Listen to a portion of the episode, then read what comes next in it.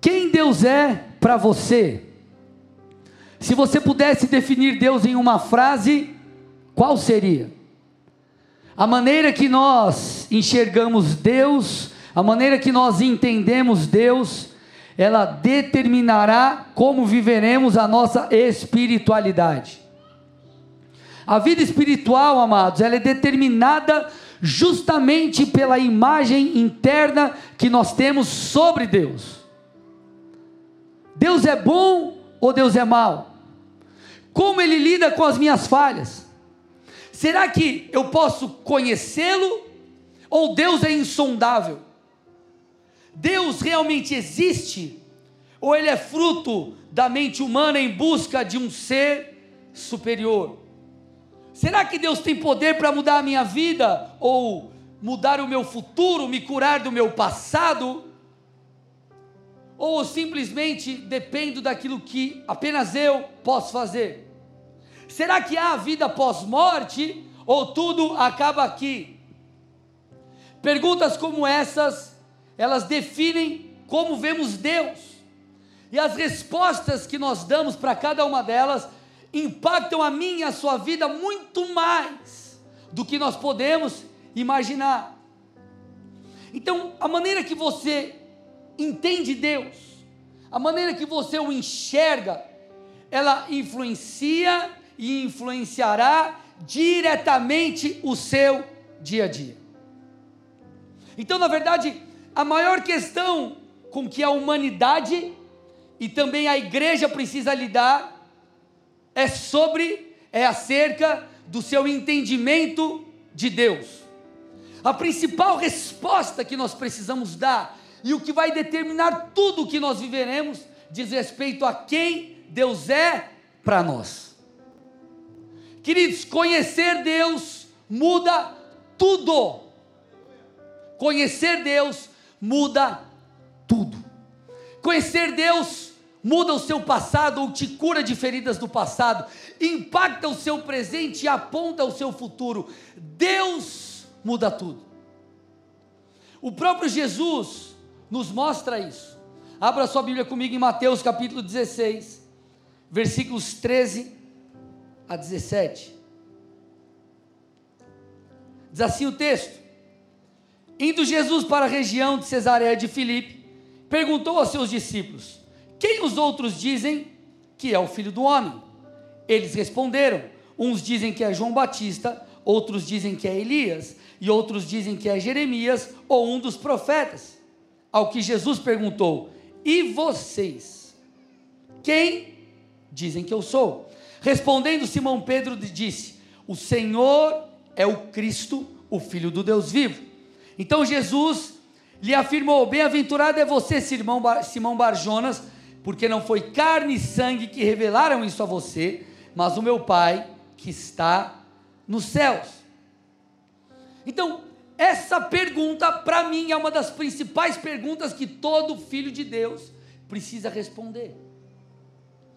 Então, Jesus ele, ele, ele indaga os seus discípulos, primeiramente, pode tirar aí, ele indaga os seus discípulos, primeiramente, quanto ao entendimento que as pessoas, de modo geral, tinham sobre ele, sobre quem Jesus era.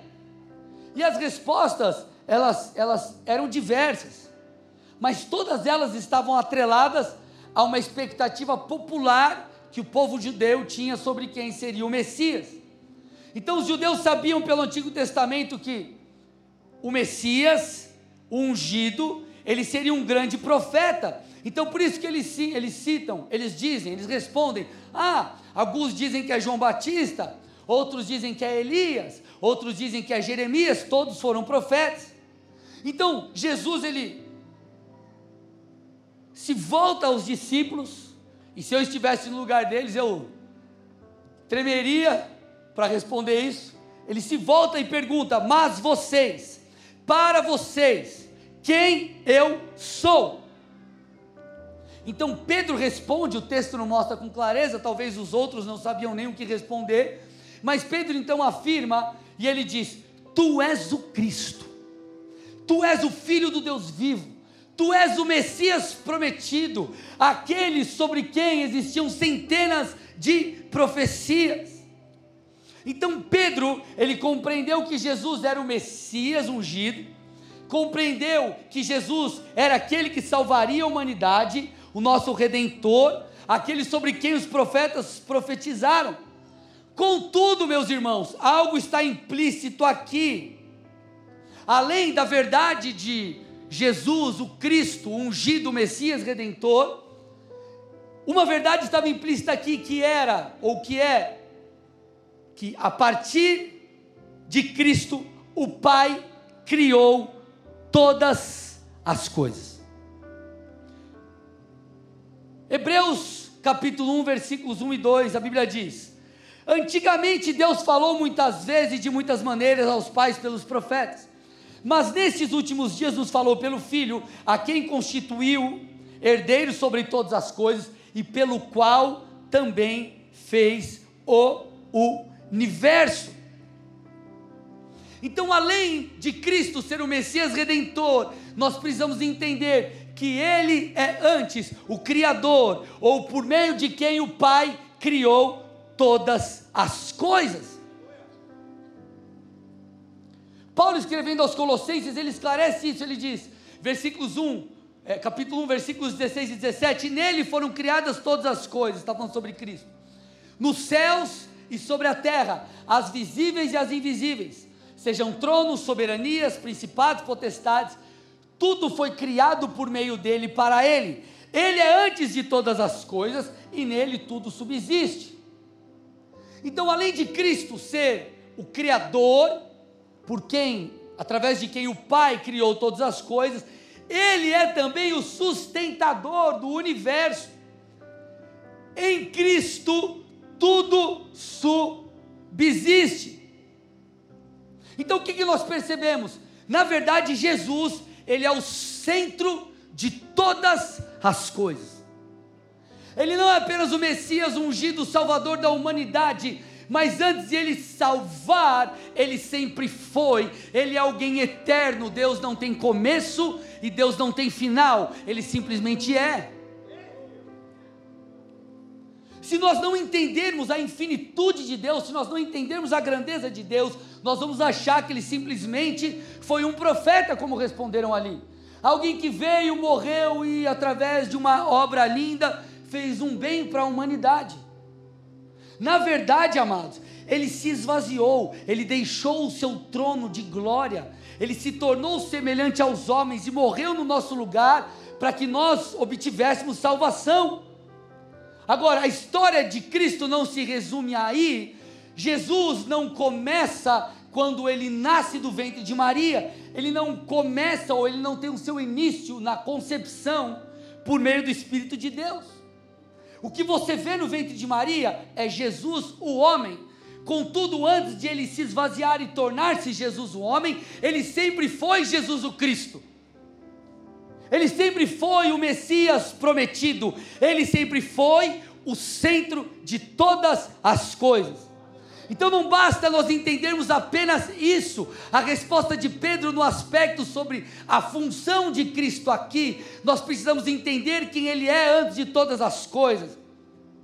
E o que eu estou tentando te mostrar aqui são formas que a Escritura traz de nos mostrar que Deus é tudo. Quando você entende que Deus é tudo, tudo muda em você. Quando você, ou melhor, não apenas compreende intelectualmente, mas quando no espírito você recebe essa revelação, tudo muda para você. A maneira que você pensa, a maneira que você age, a maneira que você fala, como você enxerga o mundo. E eu quero liberar uma palavra que nessa noite olhos serão abertos você não apenas saberá com seu intelecto, mas você terá uma experiência com Deus que sempre existiu. Os seus olhos serão abertos e você será tocado pelo Senhor. A sua vida será mudada nessa noite se você crê. Aplauda o Senhor em nome de Jesus. Aleluia.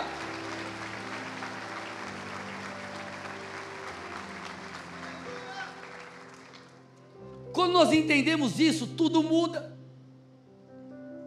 Esse texto de Paulo aos Colossenses é, é, um dos textos mais lindos das Escrituras. Olha o que o versículo 16 fala, põe para mim de novo aí, ó. Olha o finalzinho. Tudo foi criado por meio dele e. O que está escrito?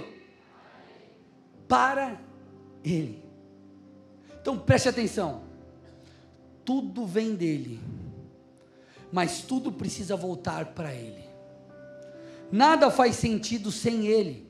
Agora, quando tudo faz sentido com Ele, você faz tudo para Ele. Ele é tudo. O próprio Jesus se revelando a João, ele esclarece isso. Apocalipse capítulo 1, versículo 8, ele diz: Eu sou o Alfa e o Ômega, diz o Senhor, aquele que é, que era e que há de vir. Quando você lê isso aqui, para nós, talvez brasileiros, não faz tanto sentido. Alfa e Ômega são, respectivamente, a primeira e a última letra do alfabeto grego. O Novo Testamento foi escrito em grego.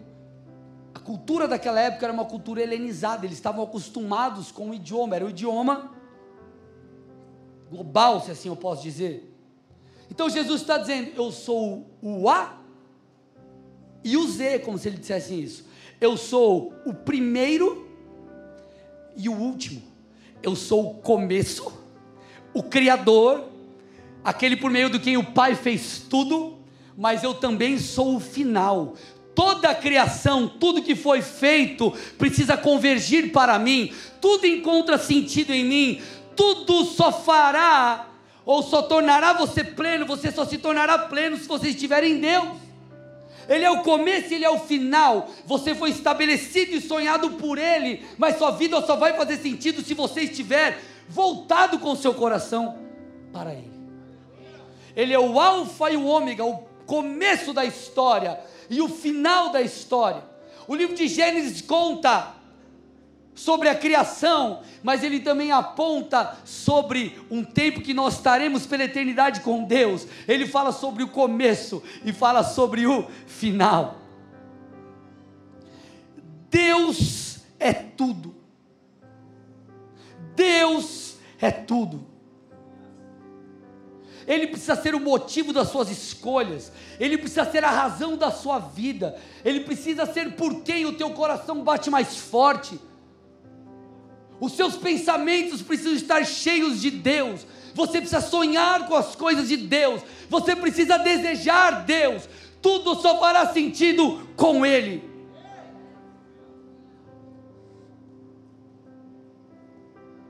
Talvez você entrou aqui e nunca teve um encontro com Deus. Essa é a noite, meu irmão. Deus está te chamando para que você entenda, Ele é tudo. E quando você não apenas entender isso, mas se render a isso, sua vida nunca mais será a mesma. Agora, essa ideia ela não é só estabelecida de maneira clara pelo apóstolo Paulo aos Colossenses, mas nós vemos isso desde o Antigo Testamento. Por exemplo, o profeta Isaías, livro do profeta Isaías, capítulo 44, versículo 6. Assim diz o Senhor, Rei Redentor de Israel, o Senhor dos Exércitos: Eu sou o primeiro e eu sou o último. Além de mim não há Deus. Eu li uma frase, tem um escritor, eu quero recomendar você ler os livros dele, chamado A.W. Tozer. Olha, presta atenção, essa frase é muito mais profunda do que você pode imaginar. Escute, eu vou ler com calma. Por sermos criaturas de Deus, todos os nossos problemas e suas soluções são teológicos. Eu vou explicar. Quem tem problema na vida aí? O resto não tem. Ó, eu vou fazer a pergunta de novo. Se você tem algum problema na sua vida, nem se que seja ser corintiano, esse tipo de problema assim, que é complicado. Amarrado. Você tem algum, você está enfrentando algum desafio na sua vida? Levanta a mão. Ah, melhorou. Amém. Todo mundo, todos nós temos algum desafio, alguma área. E ele disse, a W. Tozer, por sermos criaturas de Deus, todos os nossos problemas e as soluções são teológicos. E suas soluções são teológicos, teológicas. Escute. Se Jesus é por meio de quem tudo foi criado, se Jesus é o sustentador do universo, se Jesus está no controle de todas as coisas, se Ele é o meu capacitador, se Ele é o meu pastor, se Ele é o meu auxiliador. Isso quer dizer que Ele influencia, a minha relação com Ele afeta diretamente a minha vida. Se Jesus diz que eu não devo ficar ansioso, mas eu devo confiar nele, porque ele tem cuidado de mim, ele tem cuidado de nós. Se a minha vida está em Suas mãos, todos os meus problemas partem de um pressuposto, e o pressuposto é minha relação com Deus. Às vezes você está tentando, meu irmão, trazer uma solução para a sua vida, pensando numa habilidade, pensando em algo, e tudo isso é necessário ok, você precisa se desenvolver, você precisa trabalhar, falei sobre isso no momento de dízimos e ofertas, só que prioritariamente tudo começa com a nossa dependência de Deus, com Ele ser o Senhor das nossas vidas, com recebermos direção de Deus. Todos os nossos problemas e todas as soluções para eles são teológicas, passam por Deus. Por quê? Porque Ele é tudo. Ele quer ser o Senhor da sua história, Ele quer te guiar, Ele quer te orientar, Ele quer te conduzir para uma vida plena. Ele quer, meu irmão, botar o dedo lá naquela ferida e trazer cura. Ele quer te guiar, Ele quer ser o Senhor da sua história.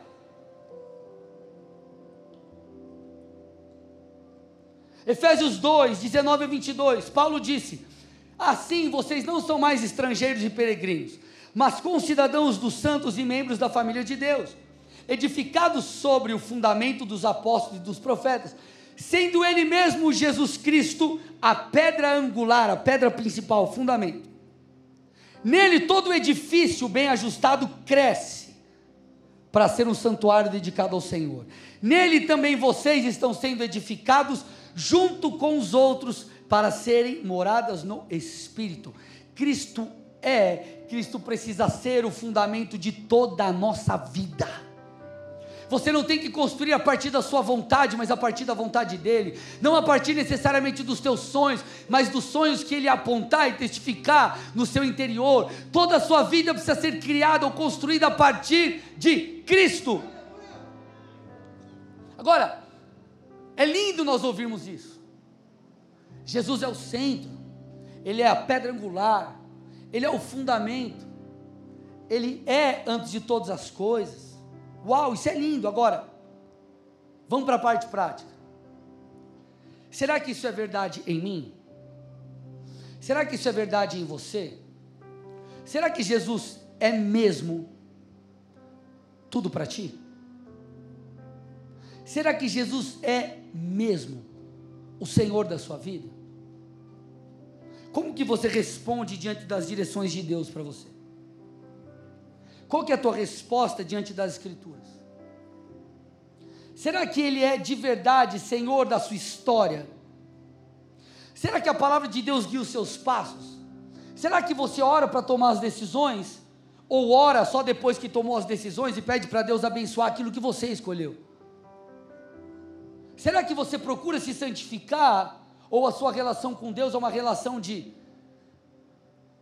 um Deus só provedor, um Deus que te dá sorte para te ajudar nos seus momentos difíceis, mas você não vive uma vida de adoração a Ele? Será que você deseja estar com Deus ou a sua relação é uma relação religiosa? Será que você deseja estar nos cultos? Será que você deseja ler a Bíblia? Será que você deseja orar? Se Deus te pedisse algo hoje que te custasse muito, seja algo financeiro, algo profissional, o que quer que seja, você entregaria? A resposta para cada uma dessas perguntas, elas revelam se Jesus é tudo para você, para mim, para nós. Agora, quando Deus se torna tudo, tudo começa a mudar. Os seus desejos começam a mudar. Você começa, meu irmão, a querer ler a Bíblia você começa a querer estar no culto, você começa a querer orar, você começa a desejar viver os sonhos de Deus. Você não pensa mais com aquela mente de antes, você começa a pensar segundo as Escrituras. Você lê a Bíblia, ela faz sentido para você. E você diz assim, cara, isso aqui parece uma loucura, mas está é, fazendo sentido para mim, eu vou viver isso. as suas ações mudam. Quando Deus se torna tudo, tudo muda. Quando Deus se torna tudo, tudo muda, e isso acontecerá nessa noite na vida de alguns. Deus vai mudar a sua história, me escute. Agora, como Deus se torna tudo? Eu acabei de falar que quando Deus se torna tudo, tudo muda. Agora, como Deus se torna tudo? Olha para o irmão do seu lado e fala: aperte os cintos, que agora vem. A primeira parte é light, aí depois a gente vai avançando que vai ser forte. Como Deus se torna tudo? O processo de Deus se tornar tudo, ele pode ser dividido em duas, pode ser dividido em duas partes. O primeiro é antes de você se converter, e o segundo é depois da sua conversão. Se você não tem Jesus como Senhor da tua história, você precisa entender que tudo começa com um novo nascimento. Crê isso, pastor? Tá doido? Vou voltar para a barriga de mamãe? Como assim? Nascer de novo? Vamos lá. Explique isso. João 3, 3 a 7. Jesus falando com um fariseu proeminente, Jesus ele disse a Nicodemos: Em verdade, em verdade lhes digo que se alguém não nascer de novo, não pode ver o reino de Deus. Então ele fala de um nascimento diferente aqui que, as pessoas precisam ter para ver o reino, para interagir com Deus, para se conectar com Deus. Aí Nicodemos pergunta: como pode um homem nascer sendo velho? Será que ele pode voltar ao ventre materno e nascer de novo, uma segunda vez? Jesus responde: quem não nascer da água e do espírito não pode entrar no reino de Deus. O que é nascido da carne é carne, o que é nascido do espírito é espírito. Não fique admirado por eu dizer, vocês precisam nascer de novo. O que Jesus estava dizendo é o seguinte: Ei, Nicodemos, para que alguém possa ter uma comunhão íntima com Deus, para que Deus se torne tudo para uma pessoa que ainda não caminha com Ele, essa pessoa precisa nascer de novo. E o que significa nascer de novo? Significa nascer espiritualmente. Nascer de novo é como afirmar, é como se ele dissesse nascer do alto. É uma forma alegórica, vamos dizer assim, de Jesus afirmar que você dá esse start, precisa dar um start na sua vida espiritual. E como que isso começa? Como que você nasce de novo? Como que você nasce do alto? Como que começa essa vida espiritual? Ela começa por meio da fé em Deus e do arrependimento de seus pecados. Então, a Bíblia diz que quando a palavra é pregada, a fé é gerada. Então, eu estou pregando e fé está sendo gerada no seu coração. Fé está sendo gerada dentro de você. Você vai ter que dar uma resposta diante disso. Então, quando você, por meio da pregação da palavra, você crê, confessa Cristo como teu Senhor e Salvador, se arrepende, tudo se torna novo. Espiritualmente, você nasce. Você é tirado do reino das trevas, a Bíblia diz, e é colocado no reino da luz, no reino do Filho. Algumas coisas acontecem a partir daí. Você começa a se sentir inclinado para as coisas espirituais. Por quê? Porque Paulo disse aos Coríntios, explicando isso, ele diz: se alguém está em Cristo é nova criatura, as coisas antigas se passaram e eis que se fizeram novas. Esse novo nascimento, ou a forma teológica de dizer isso, a regeneração, nascer de novo, regenerar. Ela, essa regeneração, é, ela, ela começa a mudar o teu coração, ela começa a mudar a tua mente, começa a mudar a sua vontade. Então, esse é o primeiro passo para que Deus se torne tudo, porque esse encontro inicial ele já muda tudo. Novembro de 2003 eu estava na Bola de Neve sede, eu estava na galeria e eu lembro do lado, do meu lado direito, do lado esquerdo do pregador, Fui a convite de um amigo, a palavra foi pregada, meu irmão, aquilo mexeu comigo. Eu lembro que eu, eu me coloquei de pé, entreguei minha vida a Jesus Cristo, eu chorei copiosamente. Deus mudou a minha história naquele dia. Tudo se fez novo. Deus se tornou meu tudo ali. Só que aquele dia foi apenas o primeiro dia de uma linda jornada que eu comecei com Deus. E aí, depois que você se converte, você entra na segunda parte do processo. Então o novo nascimento é o start. Só que essa condição ela precisa ser mantida. Você precisa crescer progressivamente no Senhor. Você precisa proteger a sua paixão por Jesus, ou melhor, você precisa fazê-la crescer. Tem que fazer crescer a sua paixão por Jesus. Agora, qual é a marca dessa segunda fase? Qual é a marca dessa segunda fase? A principal marca dessa segunda fase é o novo tudo que você precisa entregar a Deus. Escute o que eu vou dizer agora. O que marca a nova fase, o que marca a sua vida pós-conversão, é constantemente em cada estação o novo tudo que você entrega. Escute, à medida que você se rende ao senhorio de Jesus, ele se revela, irmão, mais e mais profundamente. E como ele quer derramar mais e mais sobre você, ele pede de novo o seu tudo, de novo o seu tudo, a cada estação, de novo o seu tudo. E você nunca deixará de entregar tudo, porque para ter tudo de Deus, ele precisa ter antes o seu tudo. Se você não entregar tudo a Deus, você não terá tudo dele.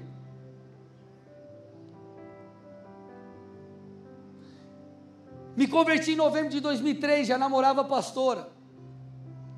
E eu me vi numa situação um pouco difícil, porque eu agora convertido, ela ainda não cria em Jesus Cristo, nós tínhamos um relacionamento errado diante do Senhor, vivíamos em fornicação, precisávamos nos consertar, e eu falei: Senhor, fala comigo.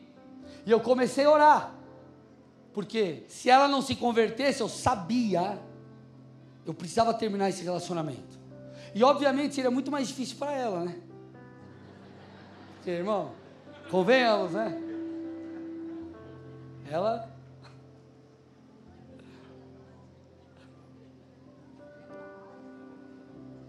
Você, depois, quando for você, você conta esse.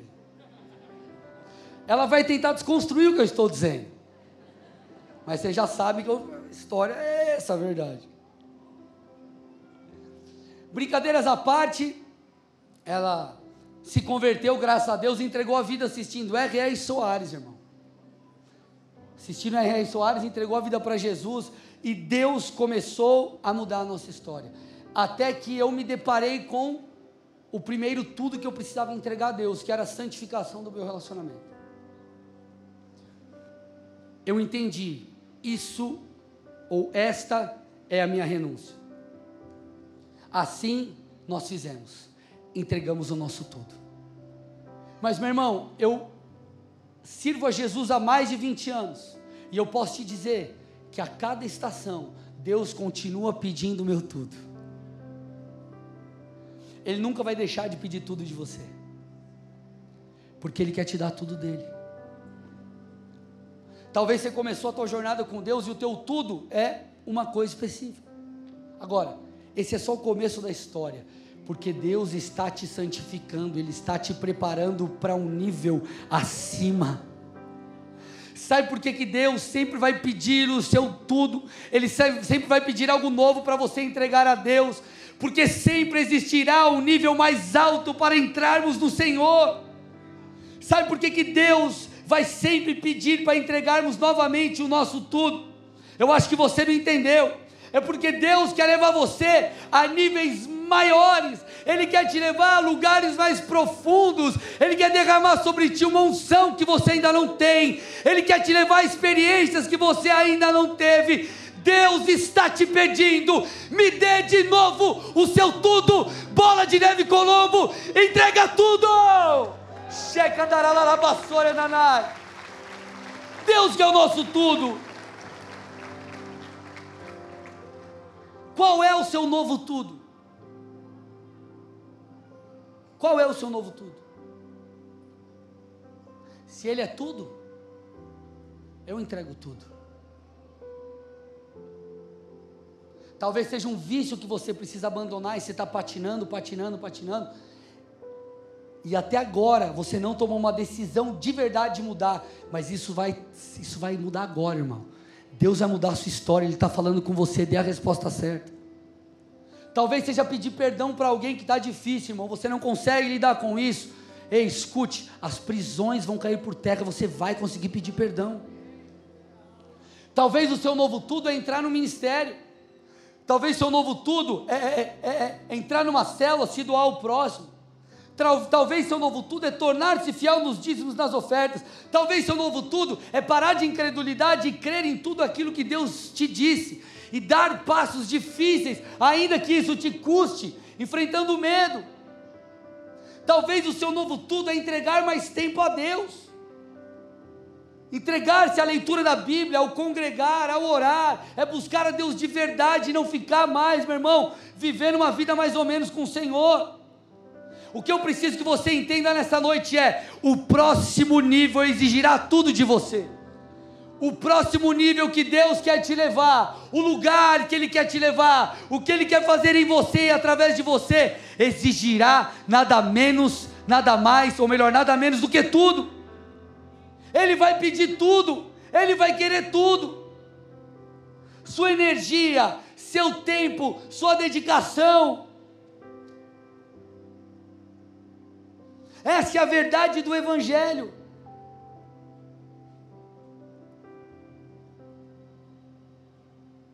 Lá em João 6, versículos 50 e seguintes, antes, depois, todo aquele contexto,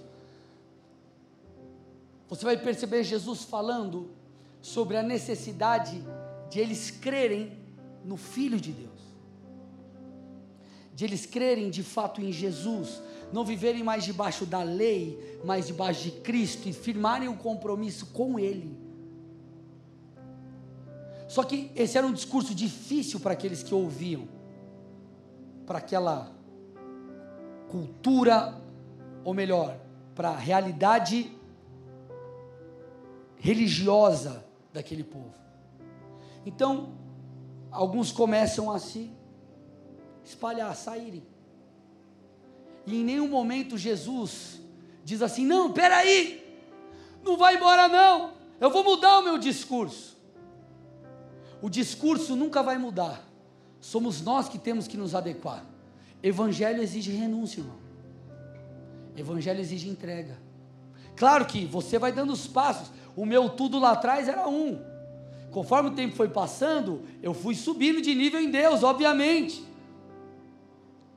Quando Deus se torna tudo, Ele nos leva a entregar tudo, essa é a resposta que nós damos. Então Deus está te chamando para um próximo nível. Isso vai te levar a ter novas revelações e encontros com Deus. É, você dá um amém, irmão. Vou falar de novo. Deus está te chamando para um novo nível. E esse teu posicionamento vai te levar a ter novas revelações e encontros com Deus. Encontros com Deus você receberá nova unção, você será mais eficaz no ministério, você viverá um novo nível de santidade, você receberá um novo nível de estratégias e de provisão. Deus está nos chamando a um novo nível, bola de neve Colombo. É ano de crescer, é ano de multiplicar, é ano de amadurecer, é ano de termos novos encontros com Deus. Ele está te chamando. Ele está nos chamando. Então qual será a nossa resposta? Como nós vamos reagir diante disso? E antes de nós fecharmos, eu quero tratar sobre dois personagens bíblicos, sobre duas respostas dadas diante de um chamamento do Senhor para um próximo nível. Primeiro personagem, Está lá em Mateus capítulo 19, 16 a 22. Esse foi aquele que errou.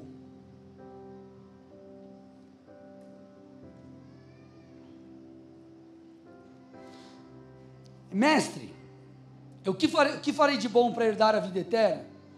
Jesus respondeu: Por que você me pergunta a respeito do que é bom? Bom só existe um, mas se você quer entrar na vida, guarde os mandamentos. E ele lhes perguntou: Quais? Jesus respondeu: Não mate, não cometa adultério, não furte, não dê falso testemunho, honre seu pai e sua mãe, ame o seu próximo como você ama a si mesmo. O jovem disse: Tudo isso tenho observado, o que me falta ainda? Jesus respondeu: Se você quer ser perfeito, vá vendo seus bens, dê o dinheiro aos pobres e você terá um tesouro nos céus. Depois venha, depois venha e siga-me.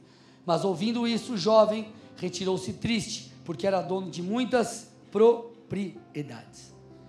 Então Jesus estava chamando aquele que nós chamamos de jovem rico para um novo nível, um novo nível de fé, um novo nível de conhecimento e de proximidade com o Messias. Só que esse jovem precisava lidar basicamente com duas coisas em seu coração. A primeira era a observância da lei para a salvação. Então você percebe no texto que Jesus, ele começa, ele pergunta: o que eu faço para herdar a vida eterna? E Jesus começa a mostrar a ele obras. Faça isso, faça aquilo. E talvez você, que conhece um pouco mais as Escrituras, debugue na tua mente. Você fala assim: peraí, mas a salvação, Jesus não trouxe a salvação pela graça mediante a fé, por que, que Jesus está mandando ele obedecer à lei? Na verdade, Jesus não estava mandando ele observar a lei para a salvação. Jesus estava tentando mostrar àquele rapaz que não era possível cumprir a lei de tal forma que você fosse salvo por ela. Ele estava tentando mostrar o padrão elevado da lei e tentando revelar àquele jovem que ele de fato precisava de um Salvador. Só que no versículo 20 ele não reconhece o seu próprio pecado. E ele diz: Ah, eu tenho observado tudo isso. Ele fala com soberba, com arrogância. Então Jesus tenta lidar com outro problema no coração daquele homem. Ele diz: Se você quer ser perfeito, então, vende tudo que você tem, dê teu dinheiro aos pobres e me siga. O problema de Jesus não é com quem tem dinheiro ou com o dinheiro dele. Na verdade, Jesus estava lidando com o coração daquele jovem, porque ele amava as riquezas. E diante tanto, de, e diante tanto da, da, primeira como da segunda colocação de Cristo, em ambas, ele reprova e ele rejeita o chamamento de Jesus. Ele não vai para o próximo nível. Agora, isso não vai acontecer com você. Você vai fazer parte do próximo personagem. Você vai seguir o exemplo de Eliseu, meu irmão, que é um bom exemplo. 1 Reis 19, versículos 19 a 21. Elias saiu dali encontrou Eliseu, filho de Safate, que estava lavrando com doze juntas de bois adiante dele. Ele estava com a décima segunda junta. Elias passou por ele e lançou o seu manto sobre ele. Então Eliseu deixou os bois, os bois, correu atrás de Elias e disse: Deixe-me beijar o meu pai e minha mãe, então eu o seguirei. Elias respondeu: Vai e volte, pois você já sabe o que eu fiz com você. Eliseu voltou para trás, pegou a junta de bois e o sacrificou. E com os equipamentos dos bois cozinhou a carne e a deu ao povo, e eles comeram. Então se levantou, seguiu Elias e o servia. Esse aqui é o relato da resposta correta que Eliseu deu diante do comissionamento que antes de vir de Elias veio do próprio Senhor. E alguns detalhes aqui nos mostram, meu amado, como nós temos que fazer. Então Eliseu foi encontrado por Elias lavrando com doze juntas de bois. Provavelmente Elias, gente, era de uma família rica, ou melhor, Eliseu era de uma família rica. Cada arado que preparava a terra era puxado por um par de bois. Então o que, que os proprietários de grandes áreas faziam? Eles usavam múltiplos arados e, consequentemente, usavam vários bois para arar a terra mais rapidamente. E Elias, a Bíblia diz aqui, ele estava com a décima segunda junto. Só que nós vemos que Elias, ele decidiu mesmo diante de tudo isso, se entregar ou entregar tudo, ele se lançou por fé. Ele abriu mão de seus recursos, ele abriu mão de sua segurança, ele abriu mão de tudo que era necessário e se lançou. Quantos hoje, meus amados, não querem se lançar nos projetos de Deus? Quantos têm medo do seu futuro? Eu não estou dizendo que você tem que fazer loucura. O que eu estou dizendo é que você tem que ouvir Deus. E se Ele pedir você para dar um passo de fé, dê. Quando eu fui assumir a igreja, era necessário que eu entregasse o meu trabalho na época.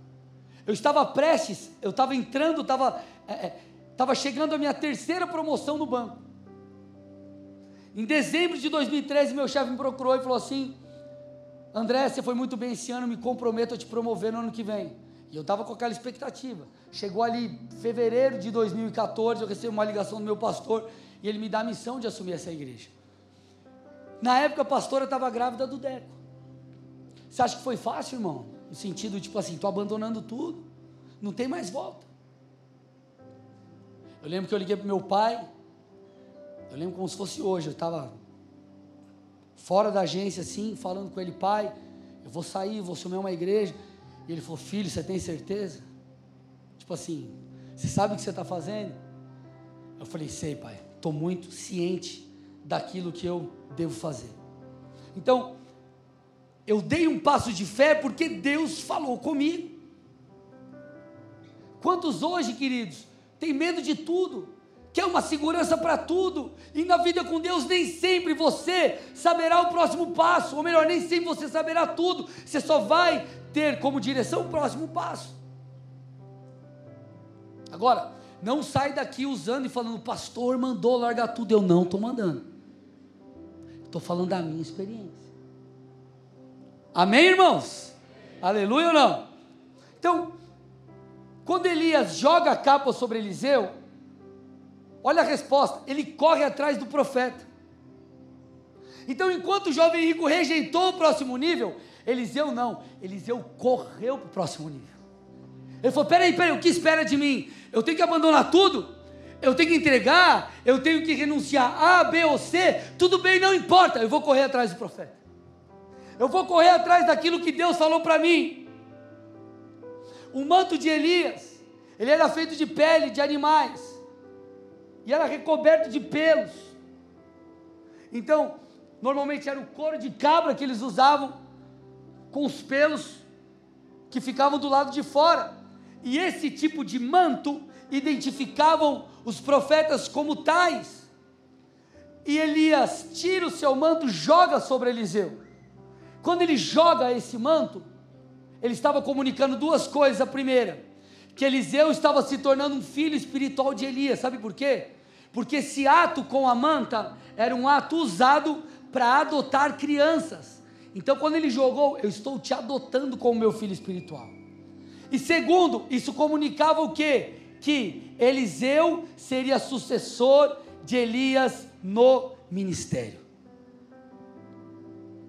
Diante da oportunidade do próximo nível, Eliseu correu atrás do profeta.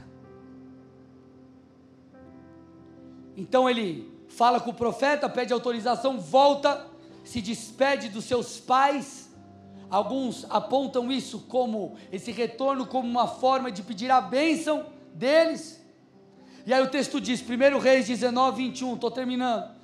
1 Reis 19, 21, Eliseu voltou para trás, pegou a junta de bois, ele pegou tudo que ele tinha, irmão. Ele pegou sua provisão, ele pegou seu tudo e ele sacrificou. Ele não só sacrificou os animais, mas pegou os equipamentos, cozinhou a carne e celebrou. Ele celebrou. Ele celebrou. Então ele sabia que ele estava diante do próximo nível. É tempo de você se levantar em celebração.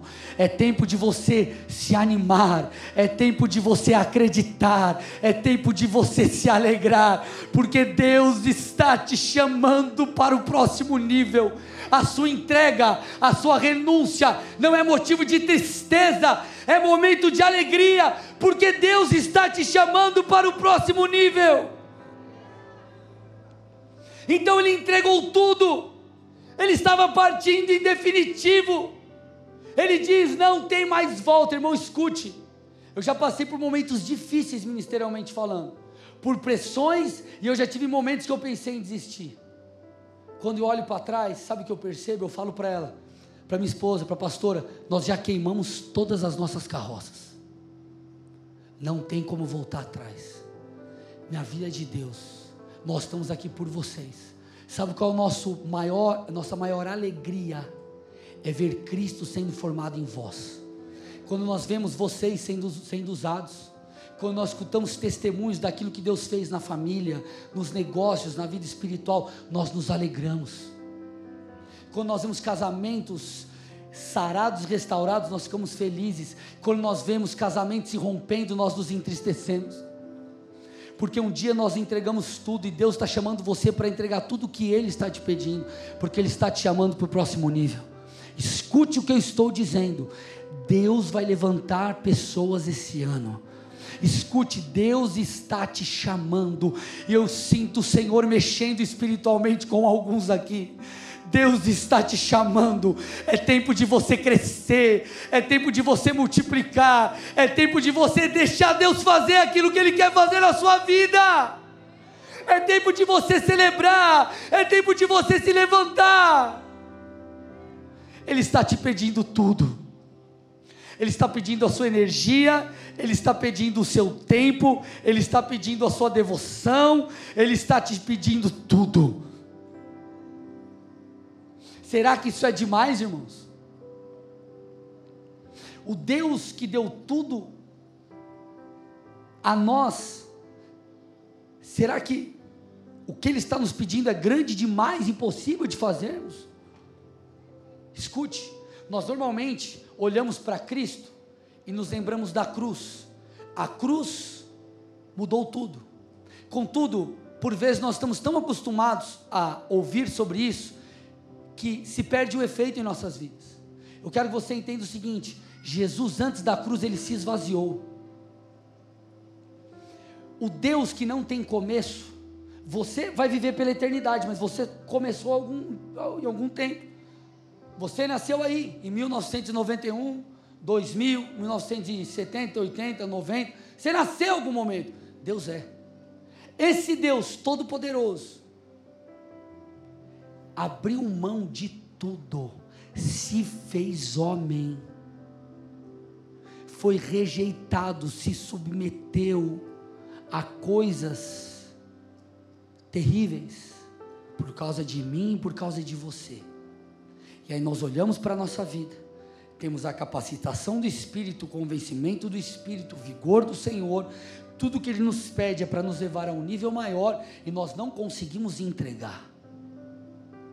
Escute, tudo que frutifica começou com uma semente. Se você não semear e se a semente não morrer, ela não produz fruto. Deus está te chamando para semear a si mesmo. Semear o seu coração, o seu vigor, a sua paixão.